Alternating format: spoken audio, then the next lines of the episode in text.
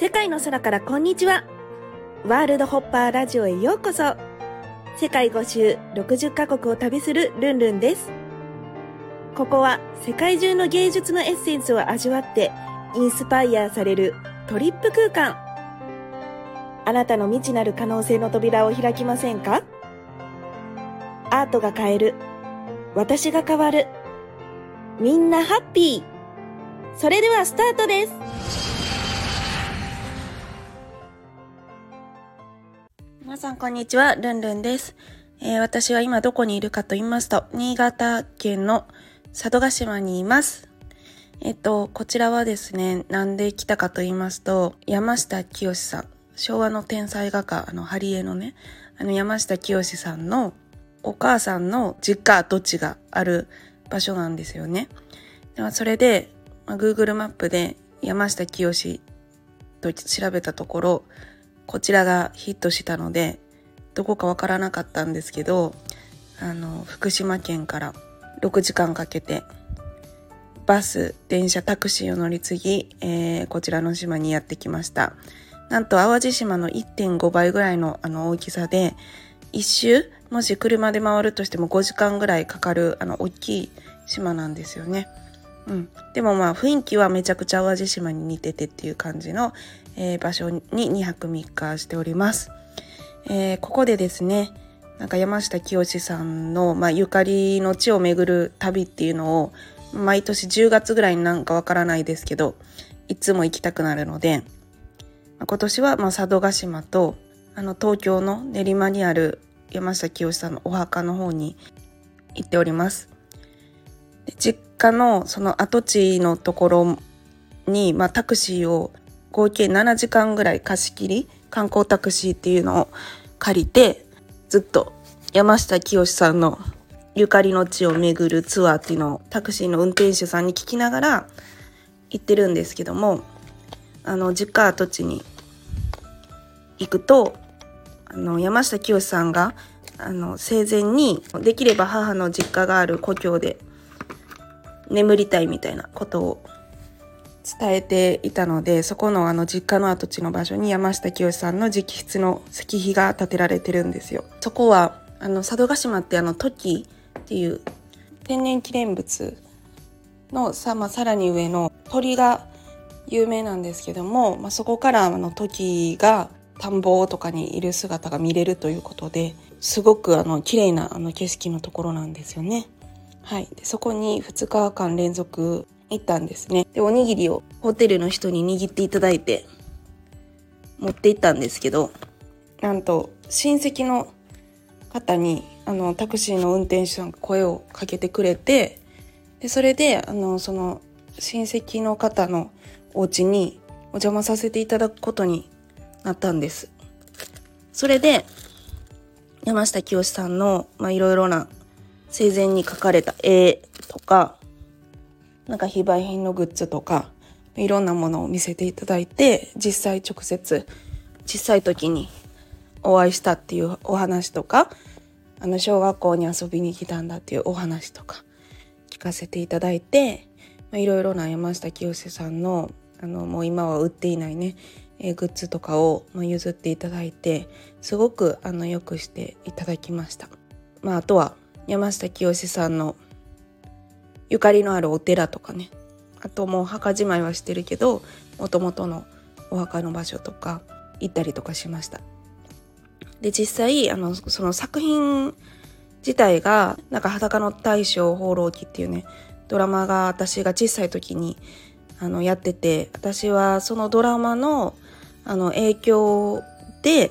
なんかあの、まあ、いろんな世界中とか日本中旅するのがいいなって思ったりあとはなんかブラブラ自分の気のいい気のままなんか旅してもいいんだとかそこでいろんなハプニングとかがあって、まあ、それを乗り越えて最終的に絵をその街に置いていく。でああれは有名な山下画伯なのではみたいなドラマだったんですけどあのなんかそれにすごい憧れて名も名乗らず、えー行くけどすごくその町の人に温かくしていただいて帰るみたいなドラマだったんですけどまさに、まあ、のその親戚の方も含めこの佐渡島の方々がすごく温かくてタクシーの運転手さんもすっごい動画とか写真とかももう何百枚も撮ってくれてとってもとっても温かい島だったんですよね。なのでそういったちょっと人情味あふれる、えー、ところとかがドラマにもあの出てて、まあ、そういう旅生活もすごい憧れてはいたと思うんですけど人と人とが自分が行く場所でつながって絵でもつながるみたいな多分そういうところにあの小さい8歳ぐらいの私は毎日見て共感をしてたのかなって無意識ですけどね思ってます。もう本当に楽しみにしてて。学校帰って友達ん家に行ってそのドラマを見たりとかね、えするぐらい結構楽しみにしてたんですよ。でそれがまあ本当にずっと無意識に入ってて実際世界中ね旅しながらパソコン1台で仕事できるようになったり、まあ、途中からね絵も描くようになっていろんな、えー、世界各国のお世話になった人のところに絵をプレゼントしてたりとかしてあの各国にね自分がいましたよっていう爪痕みたいなのが残せるので映画描けたらそういう意味でまあ人生において一番影響してるんですよね山下清さんが。で実際私が生まれる15年ぐらい前にもうお亡くなりになられてるんですけども去年もまあ一人で岐阜にあるあの山下清さんの放浪美術館とかたどった道のりをあのずっと旅をしてたんですけども1週間ぐらい。うん、でそこでなんかいろいろこうその美術館にある文献とかも読んだりすっごいなんか考え方が私とめちゃくちゃ似ててなんか自由でいたいと心赴くままに旅をしていたいとかね、まあ、当時今の時代よりもっと厳しかったと思うんですね。戦時中で。でもあの兵隊にあの行きたくない。普通だったらなんか赤髪が来たら行くって感じだったと思うんですけど断れないとか。でも逃げてずっと見つからないように旅をされてたんですけどもなんかそういうのもいいんだとかね、まあ、今の時代だったらありえるけどその時代にあのそういった生き方してる人って本当にいなかったと思うのでなんか本とかその文献資料とか読めば読むほど本当にあの自由をこよなく愛した方で、まあ、自分のその感性の赴くままあの作品作りをあのたくさんされてきた方なんだなっていうこう人柄とかも本当素晴らしいなと思っているのでなんか本当に私の人生の生きる道しるべ。自分自体もそういう温かみのある人情味があるあの人でいたいし、まあ、いろんなあの各地各国で、まあ、いろんな人とつながってそのつながりとか温かさみたいなのをすごく大事にあのしていきたいので、まあ、そういう意味であの本当に今回の旅であの山下清さんと近しい、方とたくさんお話できたことは本当にあの一歩さらにあの山下清さんを知るきっかけになってすごく良かったなと思っています。実際なんかやっぱりこう亡くなってたとしても生きてる人であったとしてもやっぱりこう思い立ったらすぐ行動というか自分の目で見て感じるってことを大事にしてるからあのすぐにあのそこの場所に行ってでそれで実際あの本人が見た景色であったりとかあの感じたことであったりとかだからこういった作品が描けるんだっていうのを感じることによってなんかこう自分の、まあ、作品自体もあのもっともっとあの変わっていくんだろうなって思うから、まあ、それが、まあ、生きている人でもあの個人であったとしてはあんま関係なくて実際あの今回もすごくなんだろうもう一緒に旅してるような感覚になってなんかわからないけど今行かないといけないっていう、まあ、衝動に今駆られていて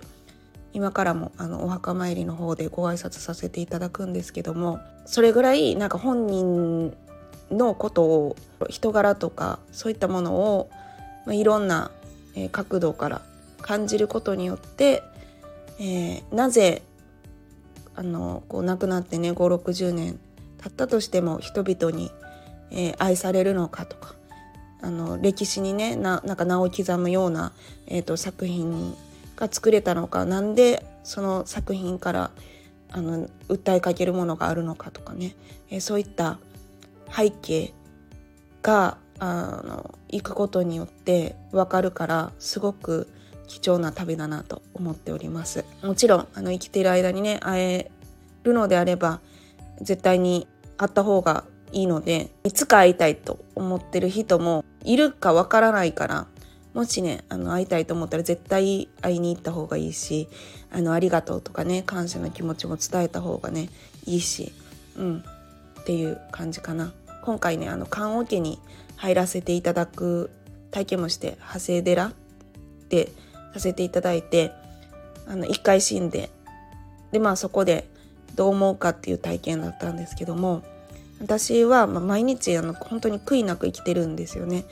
あの行きたい場所にも行くしなんかピンってあの直感できたらあの絶対に行動するのでだからまあなんかまあ今世も本当にやりきりましたっていう気持ちで、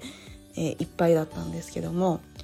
あのもしねなんか死んで後悔するようなことがあったら、今すぐ、えー、なんか後回しにせずあの自分の気持ちに正直にあの行動することをお勧めします。ということで、え今回は佐渡島の山下清さんのゆかりの地を巡る旅でした。はい。またどこかでお会いしましょう。バイバイ。